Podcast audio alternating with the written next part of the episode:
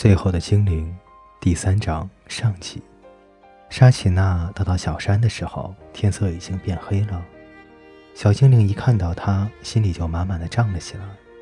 沙琪娜上气不接下气地跌坐在泥地上，狗也跟在他的身边，是个猎人。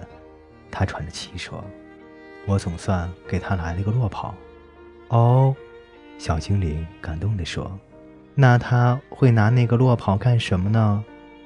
哎，不是了，累坏的沙琪娜解释道：“意思是，我说我甩了他。”小精灵骗了他。哦，我明白了。接着又问道：“弓是什么东西？”狗叫了起来：“管好你的狗！”一个声音响起。突然之间，小精灵知道弓是什么了，是一条弯弯的木头，上面绷一条线，紧的能把一根有尖头的小棍子。射进沙琪娜的心脏。猎人比沙琪娜还要高，脸上周围长满了毛。对哦，他真的有胡子。他的衣服看起来很暖和，好像比用布料做的衣服还要暖和。皮带上挂了好几把短刀，还有一把手斧。他站在小精灵身后，沙琪娜以为把他甩掉了，他却从后面的树林里绕了过来。两个人类相互盯着对方。然后沙琪娜向狗吹了声口哨，猎人把弓放了下来。我只想要点火，我的火灭了。我只想再点燃我的火种。我看到你有火。沙琪娜仔细打量着他，没别的事儿吗？没别的事儿。他们两人又相互看了一阵，然后沙琪娜点了点头，把火给他。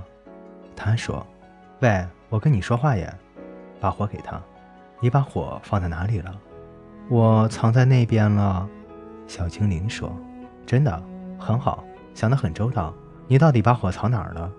那里，在水塘里，在水下，这样就没人看到它了。”小精灵得意地说道：“能赢得赞美真是件好事。”他记得外婆把他抱在怀里的时候，说他是全世界最好的小精灵时，他的心里充满了快乐，就像当年还有春天的时候。春风吹散了乌云，他高兴地跑下山坡，向池塘跑去。雨已经停了，云层中间出现了一道浅蓝色的天空，映照在水塘里。小精灵弯下身去，把挂着铁球的杆子拉了出来，一道道的水从铁球里流出来。猎人和沙琪娜都跟在小精灵后面，默默地看着。沙琪娜一屁股坐在地面的树枝上，双手捂着脸。你好像把火熄灭掉了，他的声音好像喉咙被掐住了。对呀，当然啊，这样才藏得好嘛。小精灵用手比划着藏东西的样子，身上的围巾掉了下来，露出黄色的衣裳。他是个精灵，猎人大吃一惊。对，没错，他是个精灵。沙琪娜用平板的语气证实。你想给自己找麻烦吗？不想。可是事情就这样发生了。他有法力吗？没有，他还小，才出生不久。小精灵补充说明。猎人不想就此打住，转身对小精灵说：“你会生火吗？”“会吧，我想我会吧。我从来没有生过火。可是每个人都会生火啊。”沙琪娜抬起头来。沙琪娜抬起头来看着小精灵，吓坏了。“那就生个火吧。”猎人说。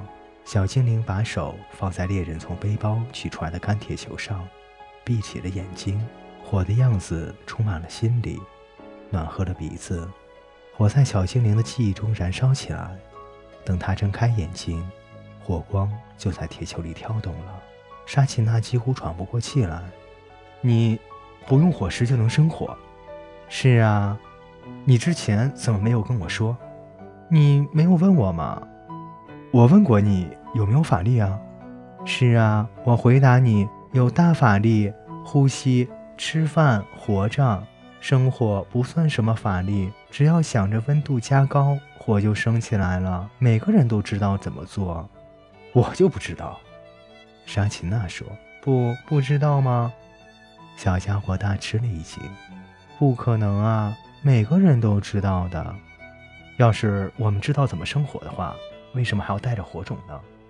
因为你们是人类。小精灵一本正经地解释：“你们很笨。”男人看着沙琪娜，满脸狐疑：“哎，你是不是上辈子干啥坏事了，正在遭受报应？还是有什么特别的理由，必须把一个精灵带在身边？尽管有你们作伴挺开心的，我还是必须在下一个碰到的村子和你们分手。别人可不喜欢这家伙，光想想就能生火这档子事儿。那有什么不好的？”应该比带着装火种的火球更方便啊！那你就能烧掉人或者房子，而且万一房子里面还有一个、两个，甚至十五人在里面呢？这种可怕的说法让小精灵吓得闭上眼睛，痛苦的呻吟，心里看得见烧死的尸体，闻得到烧焦的肉味。小精灵怕得一直在发抖，然后痛哭失声，可不是平时的抽抽噎噎的悲鸣，而是放声嚎啕大哭。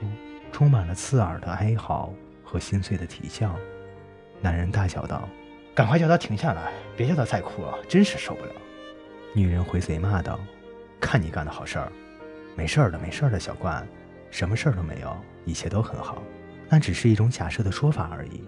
假设的说法。”小家伙义愤填膺，但毕竟生效了，他不哭了。